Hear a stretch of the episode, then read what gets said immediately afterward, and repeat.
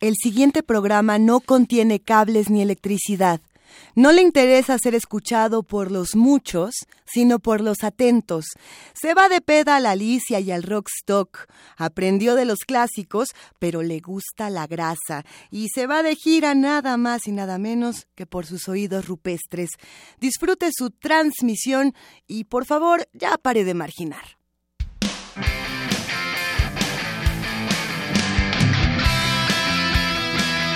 Radio presenta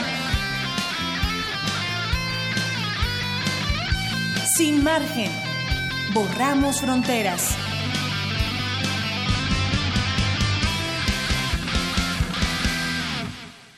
Son las 12 con 5, hoy es jueves 23 de marzo y estamos empezando con Sin Margen. Bienvenidas malas conductas. ¿Qué tan mal se portaron en la semana? Nosotros nos portamos mal, requete mal. Saludamos a todos desde la cabina de Radio UNAM que hoy no es tan cabina de Radio UNAM como puede ser eh, el bar de su preferencia, el antro de su preferencia, este lugar donde usted aprendió de rock and roll, puede ser también la casa de sus tíos, la casa de sus abuelos, de sus padres, eh, puede ser esta esquina donde usted se reunía con sus amigos y decía, a ver, ¿qué, qué, qué vamos a escuchar? Y ponían a lo mejor, no sé, dependiendo de la edad, su acetato, su MP3, su CD, su cassette. Aquí los de Sin Margen, ¿con qué crecimos? Que con MP3 porque tienen todos 19, está bien. No, no es cierto, a ver, ya se enojaron. Crecimos con cassette, casi la mayoría de nosotros, no, tampoco, que con CD, que qué es eso del cassette. ¿Y qué crecimos escuchando? Eh, yo creo que todos tenemos una educación musical muy plural y eso es lo que más nos gusta de este programa, que aquí todos somos diversos y diversas y nos fascina. Eh, pero antes de arrancar con el tema precisamente de de la música, de las influencias musicales de nuestro país, de qué es eso que nos construye como como mexicanos musicalmente hablando, eh, vamos a dar una noticia y vamos a hacer un segundo de silencio porque no nos parece adecuado el asesinato precisamente de la corresponsal de la jornada en Chihuahua, Miroslava Brecht. No, no hay palabras para describir lo que ocurre cuando asesinan a una periodista en nuestro país.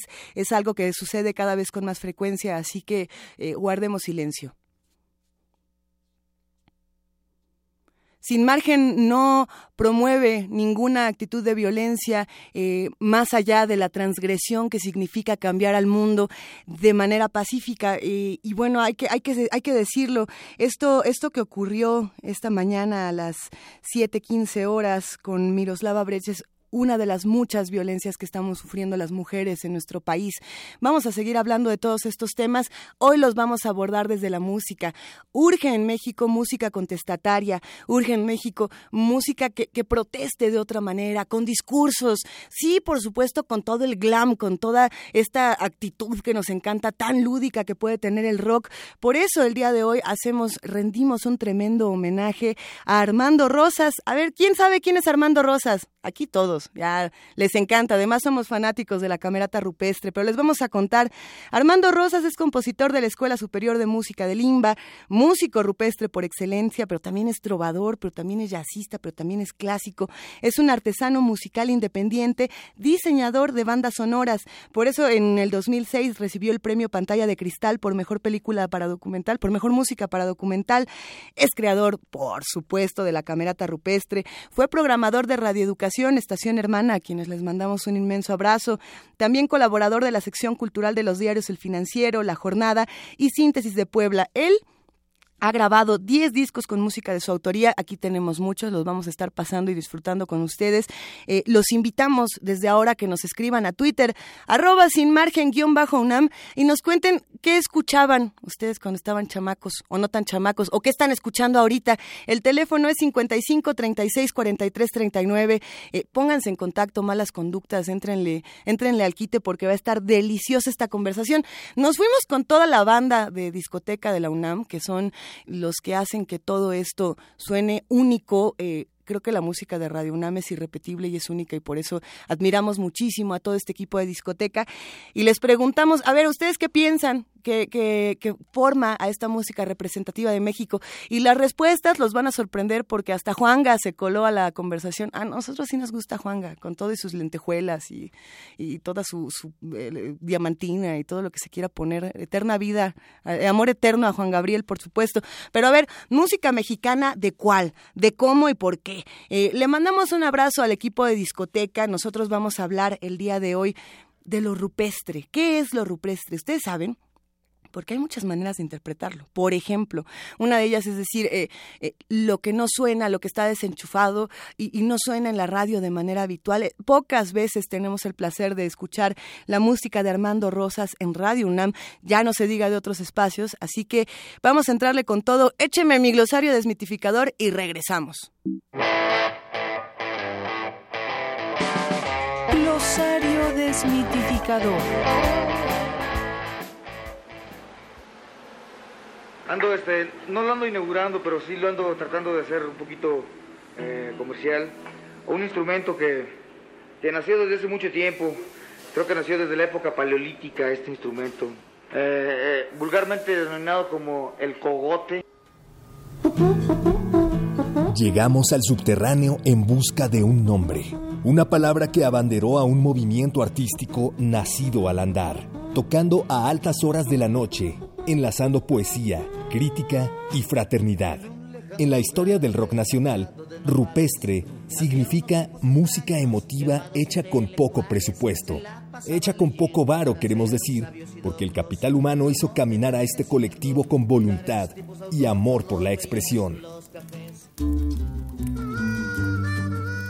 Rupestre quiere decir entre las piedras, de la calle, acústico. En un principio los ajenos lo vieron como sinónimo de mala calidad, de rock pobrecito, pero artistas de la talla de Emilia Almazán, Nina Galindo, Rafael Catana, Rodrigo, Fausto Arrellín, Carlos Arellano y Armando Rosas mostraron a los oyentes un comparativo. Coincido contigo, esta vida es la en septiembre de 1984, Rodrigo González, el profeta del nopal, escribió, los rupestres por lo general son sencillos, no la hacen mucho de tos con tanto chango y faramaya, pero tienen tanto que proponer con sus guitarras de palo y sus voces acabadas de salir del ron. Escribir canciones, señor, es el oficio mío. Componer canciones, señores, es oficio divino.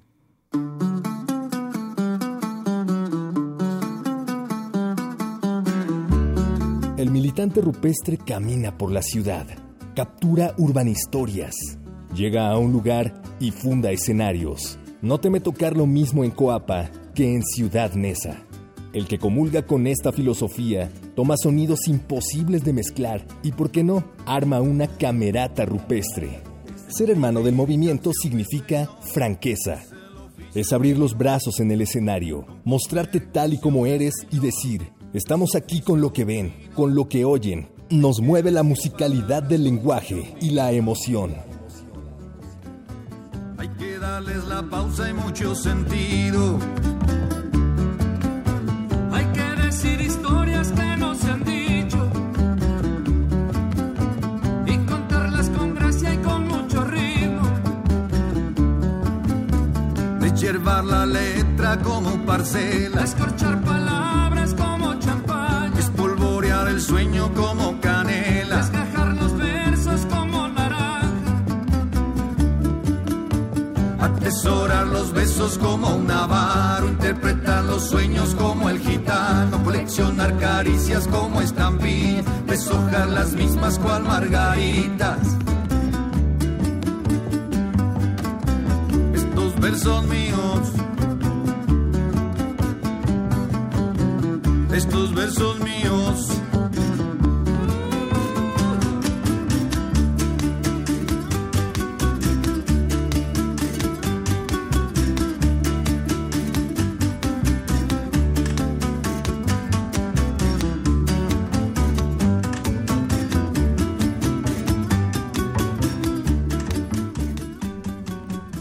Mi tribu. La tierra es la misma, el cielo es otro. El cielo es el mismo, la tierra es otra. De lago en lago, de bosque en bosque, ¿cuál es mi tribu? Me pregunto, ¿cuál es mi lugar? Tal vez pertenezco a la tribu de los que no tienen tribu, o a la tribu de las ovejas negras, o a una tribu cuyos ancestros vienen del futuro, una tribu que está por llegar. Pero si he de pertenecer a alguna tribu, me digo, que sea a una tribu grande, que sea a una tribu fuerte, una tribu donde nada ni nadie quede fuera de la tribu, donde todos, todo y siempre tengan su santo lugar. No hablo de una tribu humana, no hablo de una tribu planetaria, no hablo siquiera de una tribu universal. Hablo de una tribu de la que no se puede hablar una tribu que ha existido siempre, pero cuya existencia está todavía por ser comprobada, una tribu que no ha existido nunca, pero cuya existencia podemos ahora mismo comprobar. Abrimos esta conversación con un poema fenomenal de Alberto Blanco, eh, quien le dio voz a, muchísimos hace muchos años y le seguirá dando eterna voz a muchos otros, como a nosotros, eh, sin margen que lo admiramos y lo queremos de un montón. Pero ¿por qué leer este, este poema, Mi tribu, de Alberto Blanco? Es porque tenemos aquí en nuestras manos este, este librazo que nos ha enseñado todo de la música, El canto de la tribu, de Jorge Velasco García, oh, con un prólogo, nada más y nada menos que de Carlos Monsiváis Entren a esta lectura si quieren saber un poco de la historia de la música alternativa y contracultural en nuestro país. No, no se pueden perder este discurso. Y, tenemos una razón para tener este libro entre las manos, al el cual vamos a aventar en este momento de una manera delicada y, y amorosa. Ya está con nosotros el único, el inigualable, el que le hemos presentado, Armando Rosas. Qué gustazo que nos acompañes, Armando. Pues eh, muy contento de estar en Radio UNAM, eh, muy emocionado con lo que has leído y sorprendido por tu juventud. Me, me, encantaría decirte, y esto de manera muy personal, que las dos personas que me han enseñado probablemente todo lo que sé de música hasta este momento han sido eh, mis dos tíos y me han llenado de acetatos toda la infancia y ahora me tuve que traer así el, el bonche tremendo para que arranquemos esta conversación. Y, te lo digo, querido Armando, pensando precisamente en cómo se transmite la música eh, partiendo de la infancia, porque yo creo que todas estas memorias que tenemos aquí, que en un momento vamos a compartir, parten de eso. Y, y tú vienes de un entorno, vamos a, vamos a regresarnos hasta la infancia, mm, donde la ciudad era otra. Desde luego, sí, me tocó vivir otra otra ciudad. Y tu música, desde la infancia hasta, bueno, los rupestres, que es a donde queremos llegar, sí cambió toda esta imagen que muchos tenemos de la ciudad y todos estos recuerdos y todos estos rincones. Eh, ¿Cómo, ¿Cómo es esta infancia y cómo de pronto eh, la vamos a ir relacionando con el rock, con el jazz, con la trova, con lo rupestre y con todas estas cosas? Híjole, pues este, a lo mejor es un programa como para más horas, pero voy a eh, intentar. aquí que nos dejen hasta las 5, no importa. Intentar hacer un resumen. Bueno, yo nací en una colonia que es muy cerca del centro, eh, la colonia Doctores. Y bueno, pues ahí, ¿qué será? Ahí pasé eh, hasta los 11 años, después me fui a la Tránsito, que también es el centro, y básicamente es donde yo me he movido. Ah, por ahí también empecé con mis primeras lecciones de música y a tocar la guitarra con los amigos en las banquetas. Así, así fue, digamos que como empecé yo mi carrera. Y lo que sucede en ese momento, yo me imagino, eh, en tu infancia y conforme eh, empiezas a crecer, como todos aquí de pronto tuvimos nuestro despertar musical, eh, sexual y demás, es un asunto que a mí me resulta muy interesante y es que estaban, no sé, las peñas, por ejemplo, ¿no? Sí, eso, eso ya me tocó en adolescencia. Yo era estudiante de la preparatoria y bueno, pues este había así como el boom de la música latinoamericana. Y yo uh, tuve mucho interés. mi primera banda, digamos, formal se llamó Salitre.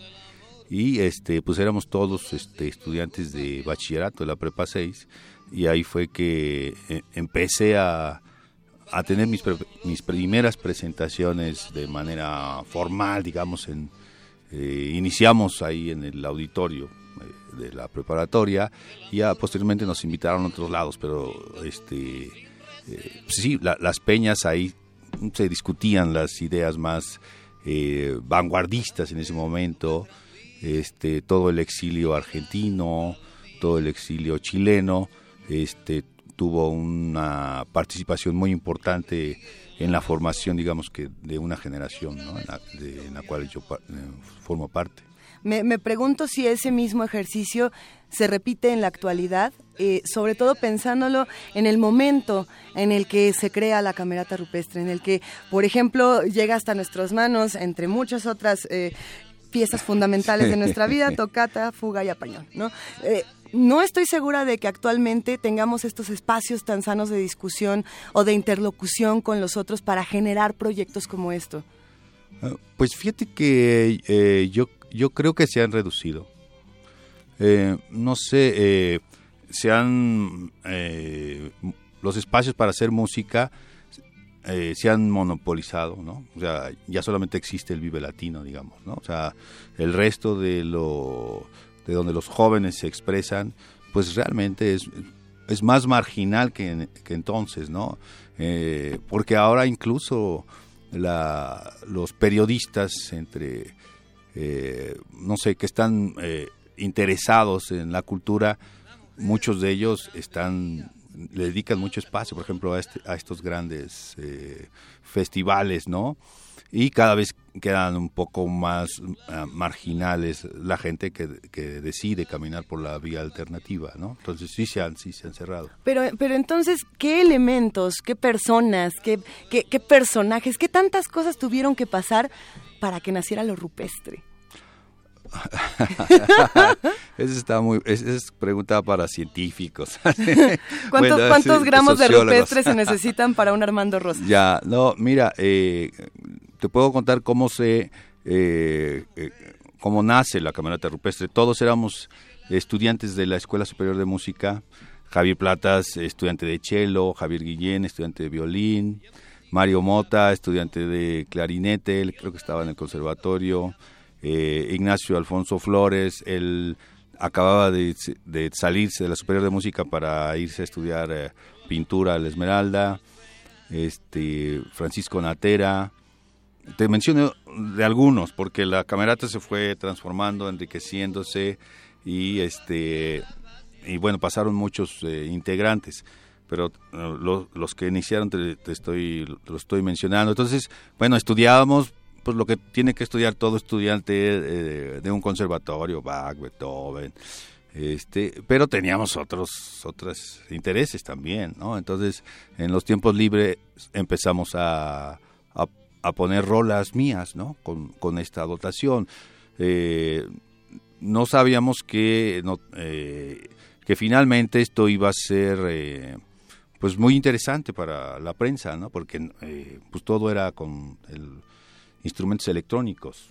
Entonces, cuando se dieron los primeros conciertos, pues críticos como Víctor Roura, como Alain Derbez y muchos otros, pues eh, le dedicaron páginas a, la camerata rupestre. En realidad eh, fue muy bien recibida por la prensa la camerata rupestre y, y eh, digamos que es el impulso que me mantiene todavía ahora aquí frente a un micrófono. ¿Qué, le pasa al rock cuando lo desenchufas? Mucho antes de que MTV, por ejemplo, lo volviera muy mainstream con sus unplugged y todos estos tipos de, conciertos. Sí, sí, de, de, alguna manera, este, ¿qué será? La camerata se anticipa 10 años a esto, ¿no?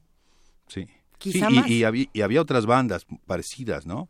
0720 Aleación y todo eso, pero de alguna forma eh, la Camerata Rupestre tiene un trabajo más eh, constante y, y tiene además los reflectores. Ah, eh, también es como la suerte, suerte del torero, o sea, realmente no éramos tan conocidos, pero se hizo un, un, un festival, creo que se llamó Una Razón para Juntarnos, después este, del terremoto, y entonces a nosotros nos toca la suerte que en ese tiempo creo que era Imevisión, mm, mm, eh, hacen la transmisión a nivel nacional y entonces, bueno, pues eh, eh, cambia, digamos, nuestro, nuestro derrotero ahí, ¿no? Pero ustedes querían ser vistos de esta manera, querían llegar a otros espacios o este espacio profundamente subterráneo, underground, era más su casa.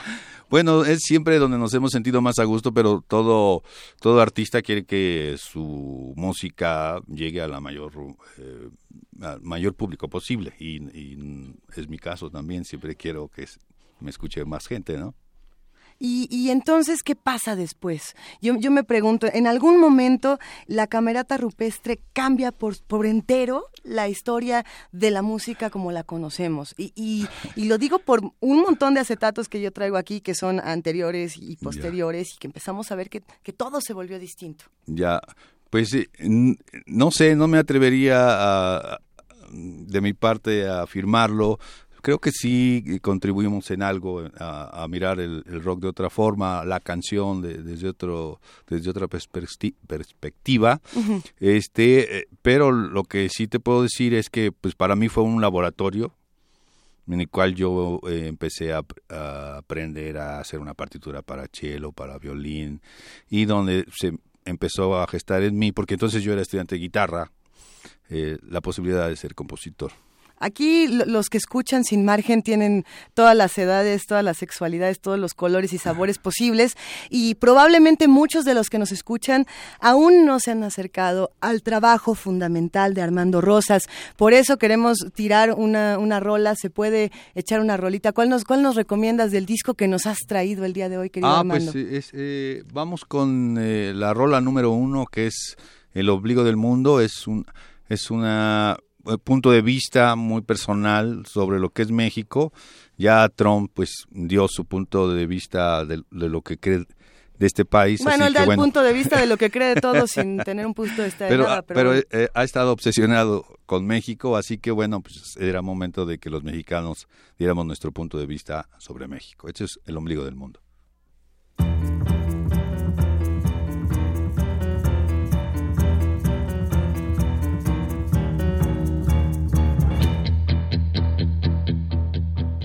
El aerolito que al planeta cambió se hizo polvo en México. El rey de España otro mundo buscó y tropezó con México. Fugitivos de televisión sueñan siempre en México. Spring Breakers buscando el amor en playas de México. El Che Guevara capturando en cartón la luz de México. La marihuana que Obama fumó se cultivó en México. Este es el ombligo del mundo. Este es el ombligo del mundo. ¿Para qué tanta prisa? ¿Para qué tanto brinco? El universo está concluido. El ombligo del mundo. Este es el ombligo del mundo. ¿Para qué tanta prisa? ¿Para qué tanto brinco? El universo está concluido.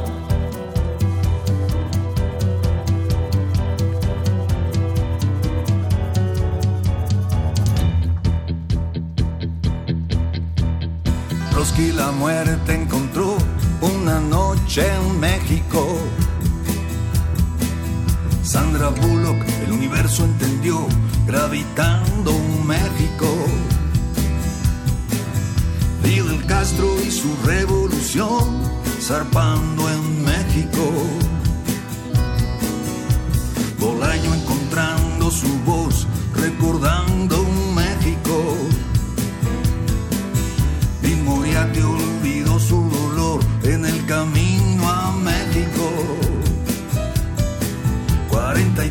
latidos de corazón unieron a México.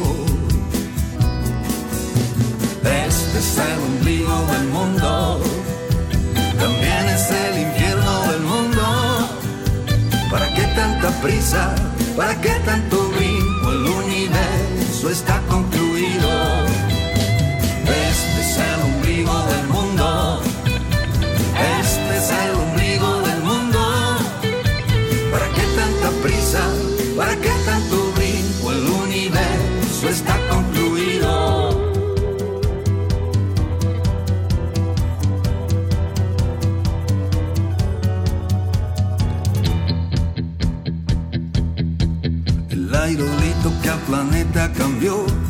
Polvo en México.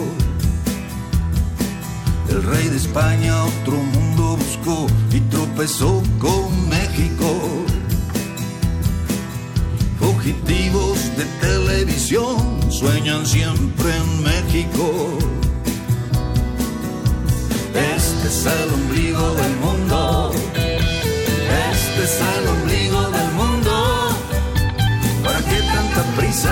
¿Para qué tanto brinco? El universo está concluido. Este es el ombligo del mundo. Este es el ombligo del mundo. ¿Para qué tanta prisa? ¿Para qué tanto brinco? El universo está concluido.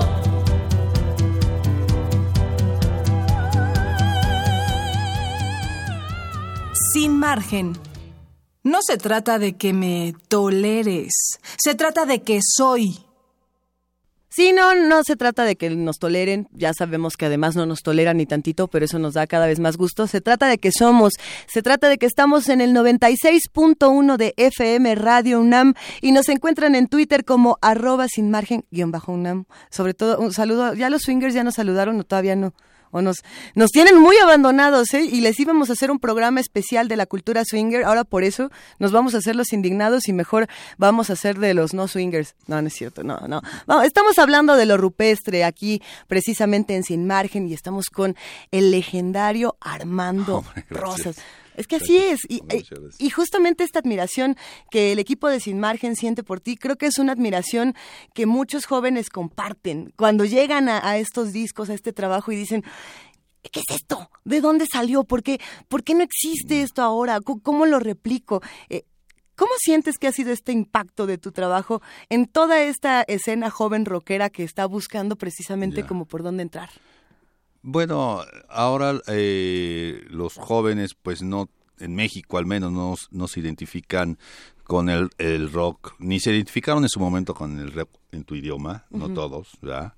Y, igual en estos momentos muchos jóvenes no se identifican sí, digo, no me gusta hablar mal de los festivales, pero por ejemplo, Hablemos mal, aquí no pasa nada, aquí se puede. No todos se identifican con el Vive Latino o, con el, el, Festival Capital, ¿no? Entonces, eh, toda esa banda que, que no se siente parte, como tú lo has dicho, de esa tribu, ¿no? Pues eh, muchos de ellos son seguidores nuestros e incluso hay jóvenes eh, compositores eh, que se autodefinen como rupestres, ¿no? Aquí en Puebla, no sé, eh, Iván García, a lo mejor por ahí en Puebla, y, pero hay muchos, muchos que, que se, pues que han levantado la bandera rupestre y, nos da gusto, pues, porque son chavos, es una generación joven de compositores. La bandera rupestre, como, como la cosecha de mujeres, no termina.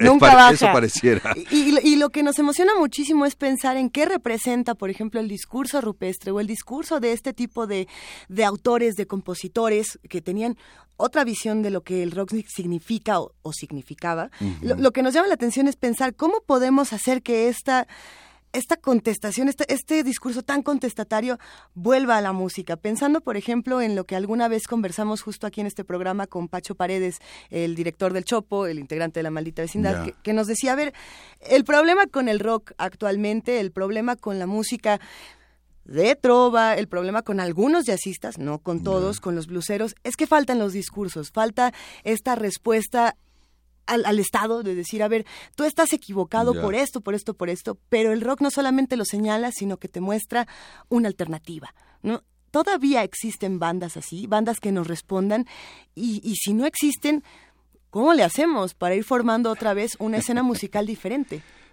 Es, es difícil porque eh, pues son decisiones muy personales más que de, eh, de grupos, ¿no? O sea, yo, en mi caso, pues eh, intento que en mi música, porque esto me interesa mi país, siempre esté representado un, discurso social, claro. ¿no? aunque no soy un cantante específico de protesta, pero sí está integrado el, discurso social, pero eh, no sé, en, verdad es una pregunta que habría que hacerse en serio, porque por qué la, la, música ha abandonado una posición política también, porque es importante pues que, exista también. ¿no? ¿Qué pasa, por ejemplo, en tu trabajo más reciente?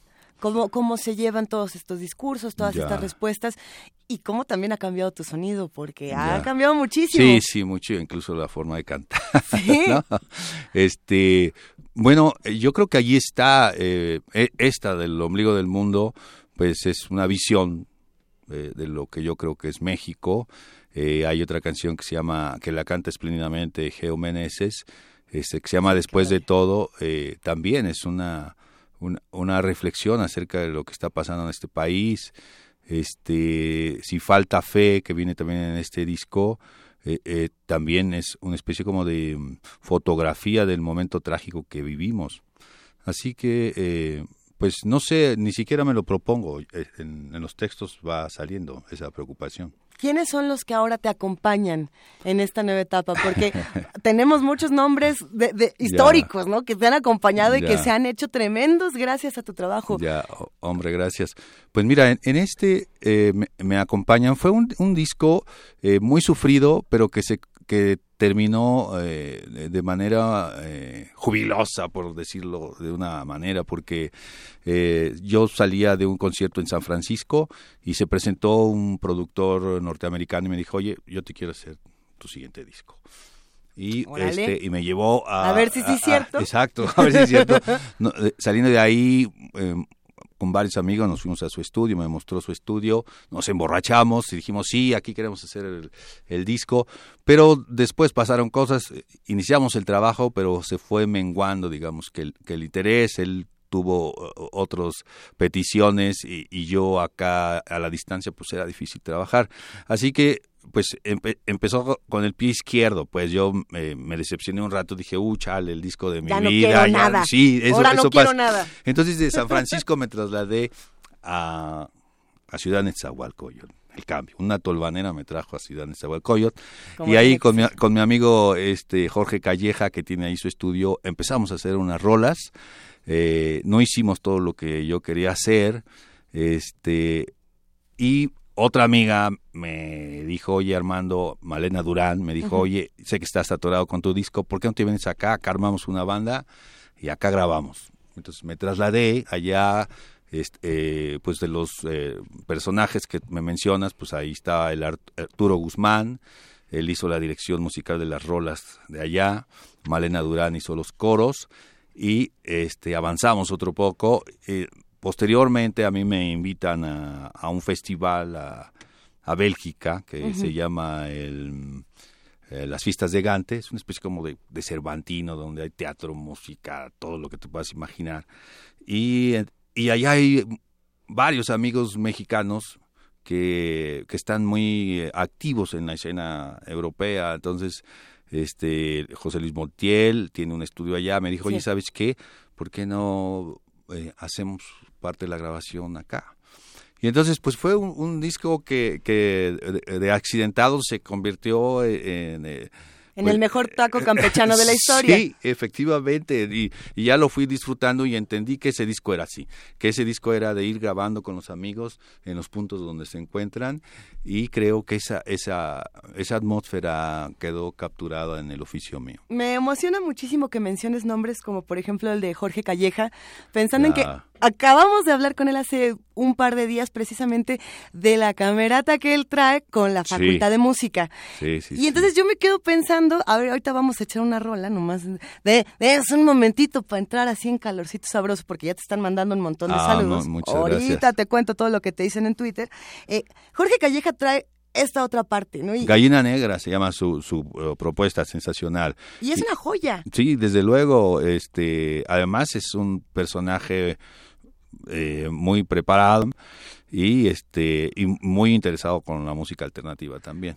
¿Qué pasa cuando a, dos rockeros, a dos contraculturales les echas un poquito encima de polvos de, revueltas y de Arturo Márquez, los agitas y, la combinación es muy emocionante. Y emocionante quizá no describe todo todo lo que nosotros sentimos cuando escuchamos la música de Armando Rosas, así que mejor que su que su música suene aquí, nomás para presentarla te digo que te escriben Soul Rabia y Diogenito. A ver, Soul Rabia dice que él escuchaba rock, punk eh, y rupestre y que te manda un abrazote. Y por ah. acá Diogenito, él dice que él es rupestre. él se define así. Pero... Saludos, Sol. Pues te, están pidiendo de todo un poco, mm, que, que cuando, que a qué hora el disco nuevo, que ya lo quieren tener entre sus manos. Ya está, si no me equivoco, también ya está en iTunes y ya tiene un rato. Ya está en todas las plataformas digitales. Mm, Gandhi siempre ha venido mis, mis discos, ahí lo encuentran. Y bueno, e, el, este sábado, 25 de marzo, en mi concierto, pues ahí lo vamos a estar vendiendo. Vamos a tener hasta playeras. Hasta playeras. Ahorita nos vamos por una playera. Bueno, no, que el 25. ¿Qué escuchamos a continuación? ¿Cuáles ponemos a todos los que andan pidiendo en redes sociales que nos peches otra rola del nuevo disco? Pues este, ¿qué te parece si oímos eh, después de todo eh, aquí cantada por este mi amiga Geo Meneses? Venga, vamos a escucharla.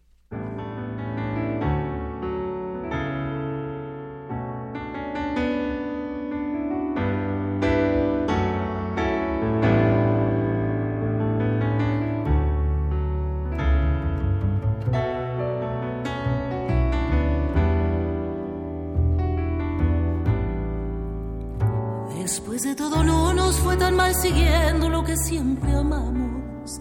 Después que nadie daba un peso por lo que escribimos y cantamos. Después de todo no nos fue tan mal buscando lo que un día soñamos.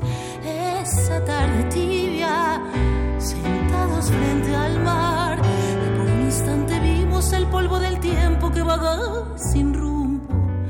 Y así fue que la muerte me contó aburrida su longeva vida.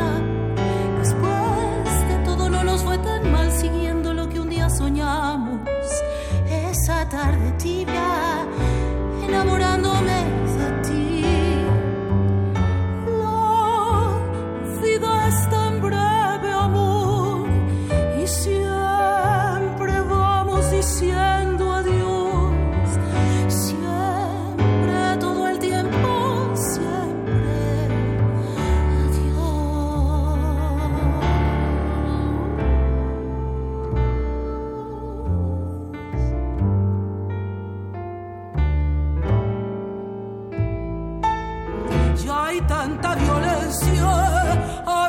的多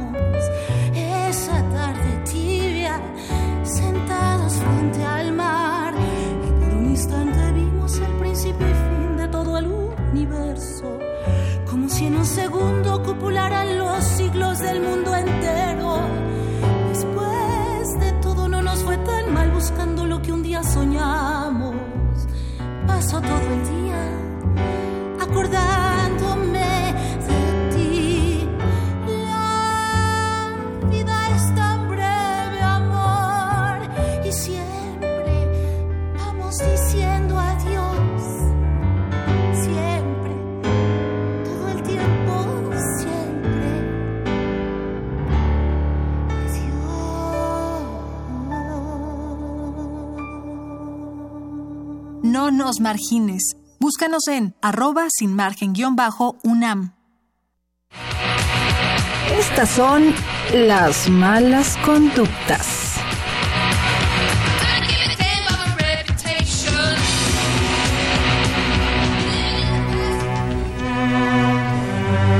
Me llamo Marina Graf, soy programadora de Radio UNAM. Para mí el compositor más representativo mexicano de música académica es Silvestre Revueltas, porque me parece el compositor más original y con más fuerza.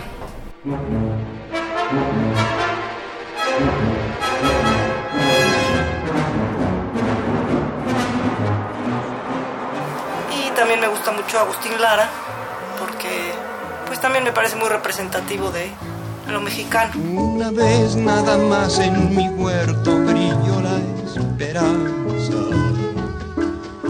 esperanza que alumbra el camino de mi soledad. Hola, yo soy Lili Contreras, estoy en discoteca y bueno, no sé, desde mi generación ochentera y con lo que mi padre escuchaba, pienso que uno de los mejores o de los que de alguna manera despuntan la música mexicana, pues es Agustín Lara, José Alfredo Jiménez. Si yo te hubiera dicho, no te vayas, qué triste me esperaba el porvenir. Si yo te hubiera dicho, no me dejes, mi propio corazón se iba a reír. Y bueno, a mí me encantaban pues todos esos ochenteros que empezaron con el rock mexicano. Y por qué no mencionar también a Juan Gabriel con sus 1800 composiciones, ¿no? Entonces, eso tiene mucho que ver aquí en México y desde mi cuna. Tú me sabes bien cuidar, tú me sabes bien guiar,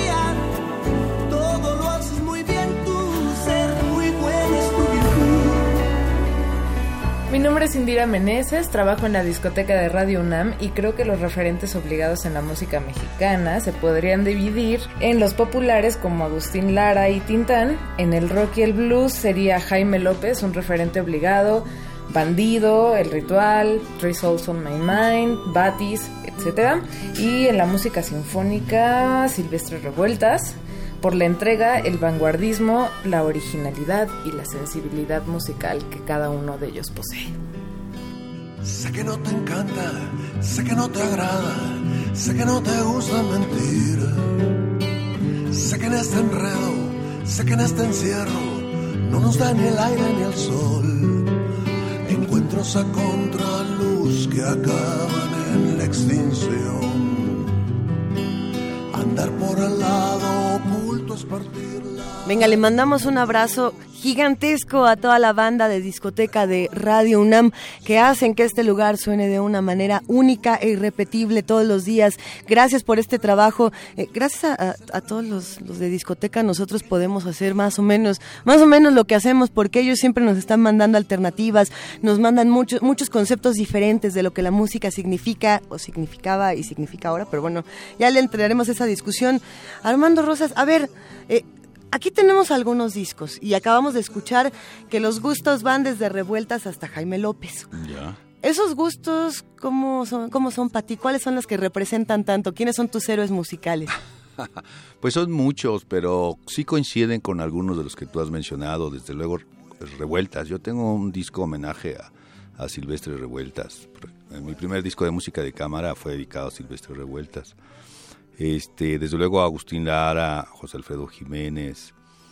eh, se me va ahorita el, el- Se te olvida que no quieres saber de Y lo ya que nos vamos a dices. poner. ¡Ah, No, qué delicia! ah, se me va el nombre, pero bueno, ya saben de quién hablo.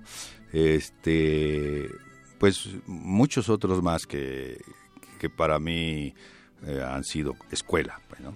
¿Y has tenido la oportunidad de trabajar con tus héroes? Así como nosotros aquí Ya. tenemos la oportunidad de conocer a los nuestros. Bueno, eh, estar cerca de, de ellos, ¿no? Bueno, pues Arturo Márquez, pues yo este, mi carrera con él y, y, bueno, pues tuve el privilegio de, pues de convivir durante todos los años en los que hice la carrera y, y incluso, digamos, ser eh, testigo de, del inicio de, de su éxito, ¿no? Con el danzón número 2. Entonces sí, de, pronto he tenido, con Oscar Chávez, por ejemplo, en, en 2011 hice otro eh, concierto en la ciudad de, en el Teatro de la Ciudad y lo invité y fue con, con, mucho gusto y bueno, pues él yo lo iba a ver al Teatro Blanquita, por ejemplo, ¿no? Entonces sí, he tenido esa suerte. Arrancamos esta conversación, muy al principio hablábamos de la ciudad y de cómo la ciudad era una y ahora es otra después de tu música.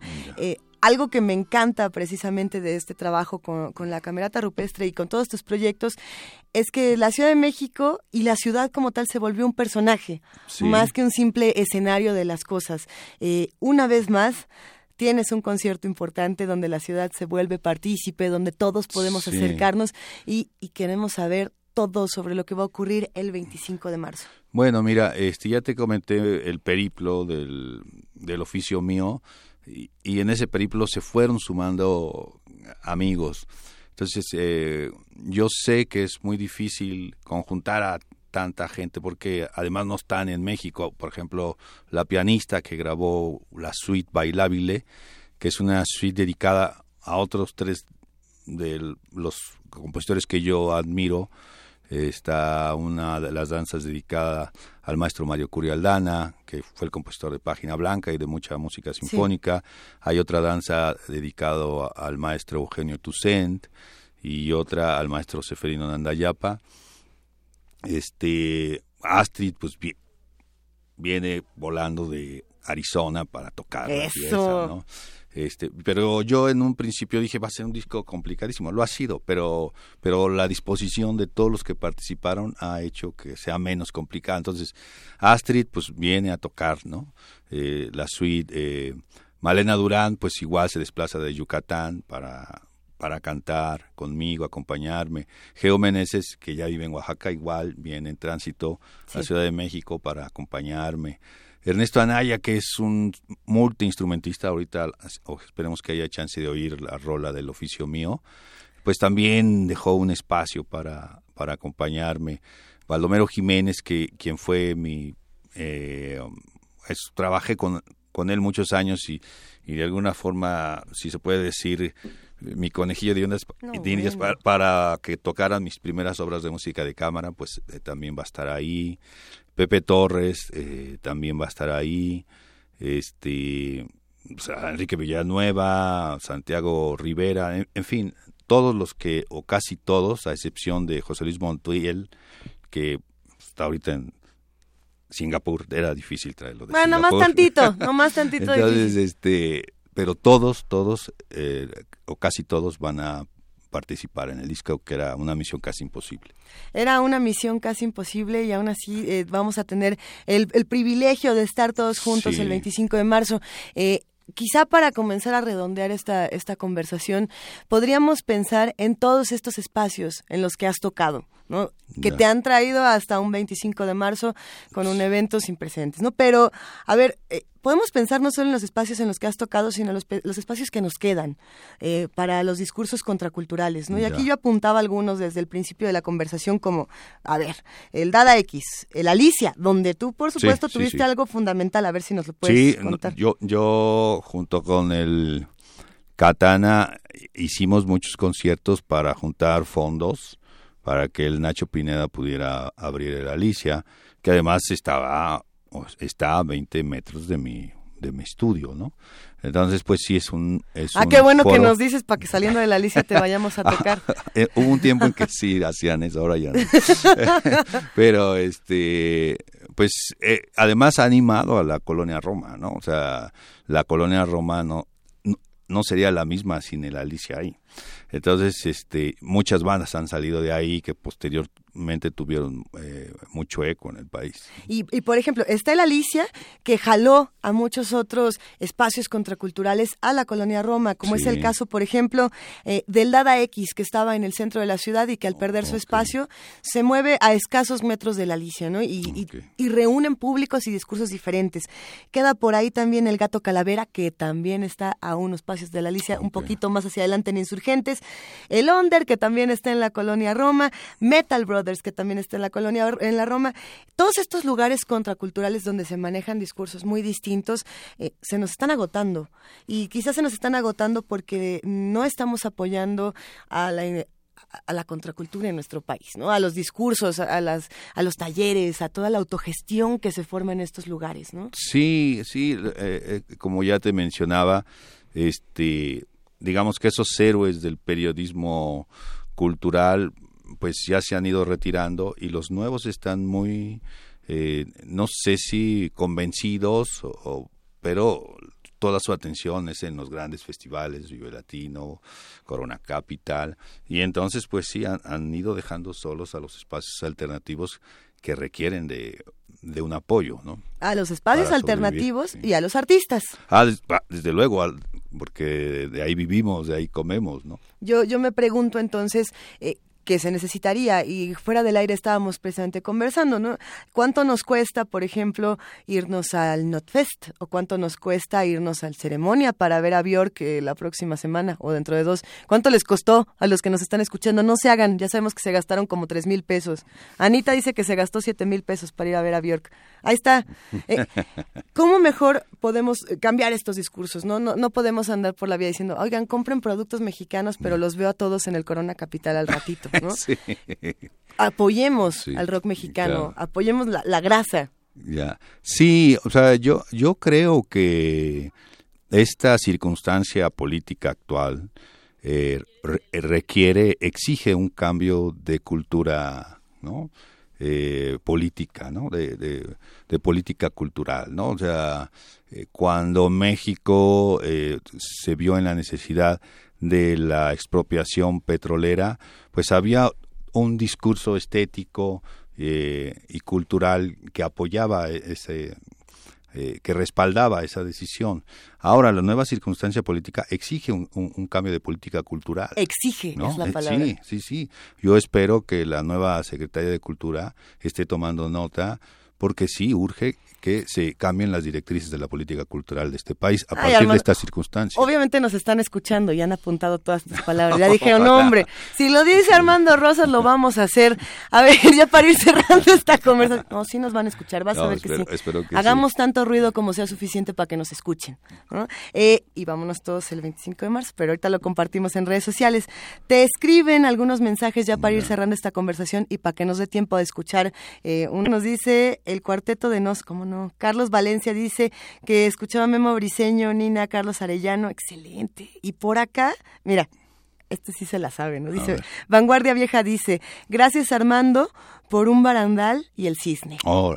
Eh, un buen fan. Sí, sí, un buen fan. las rolas. Le mandamos un gran abrazo a todas las malas conductas que nos escucharon el día de hoy.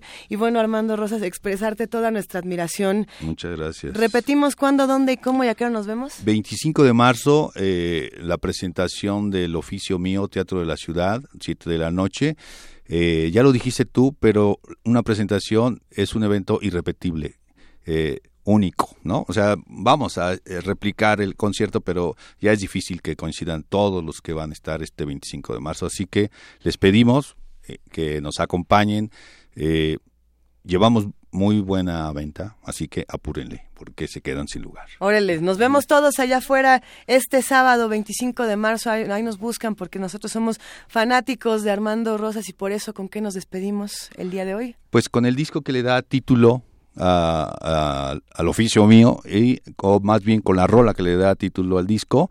Y está aquí este Ernesto Anaya y en la jarana y en la voz y Santiago Rivera y Enrique Villanueva y Vicky Ramírez eh, en esta rola. Venga, así nos despedimos. ¿Quiénes hicieron sin margen el día de hoy? Jessica Trejo, Ana Salazar, Ernesto Díaz, Álvaro Gallard, Luis Garza. Le damos la bienvenida a Adriana que nos está acompañando esta tarde y que se va a quedar con nosotros para hacerla, para hacerla de tos. Un abrazote a Arturo González que hace que sonemos aunque nosotros nos llamemos desenchufados también. Yo soy Luisa Iglesias. Él es el genial Armando Rosas. Gracias, Luisa. Gracias. Ya nos vamos, malas conductas. Adiós. Escribir canciones, Señor, es el oficio mío. Componer canciones, señores, es oficio divino.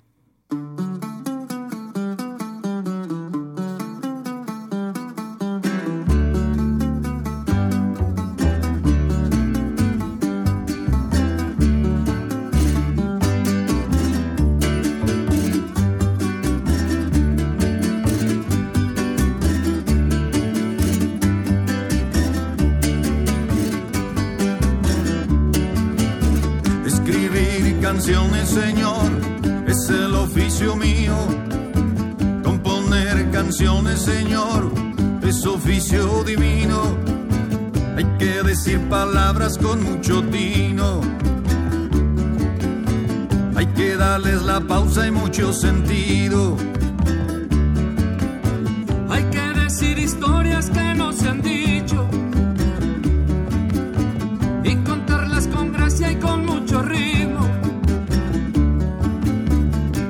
Llevar la letra como parcela. Escorchar palabras como champaña. Espolvorear el sueño como canela. Desgajar los versos como naranja. Atesorar los besos como un avaro. Interpretar los sueños como el gitano. Coleccionar caricias como estampillas. Deshojar las mismas cual margaritas. Versos míos. Estos versos míos.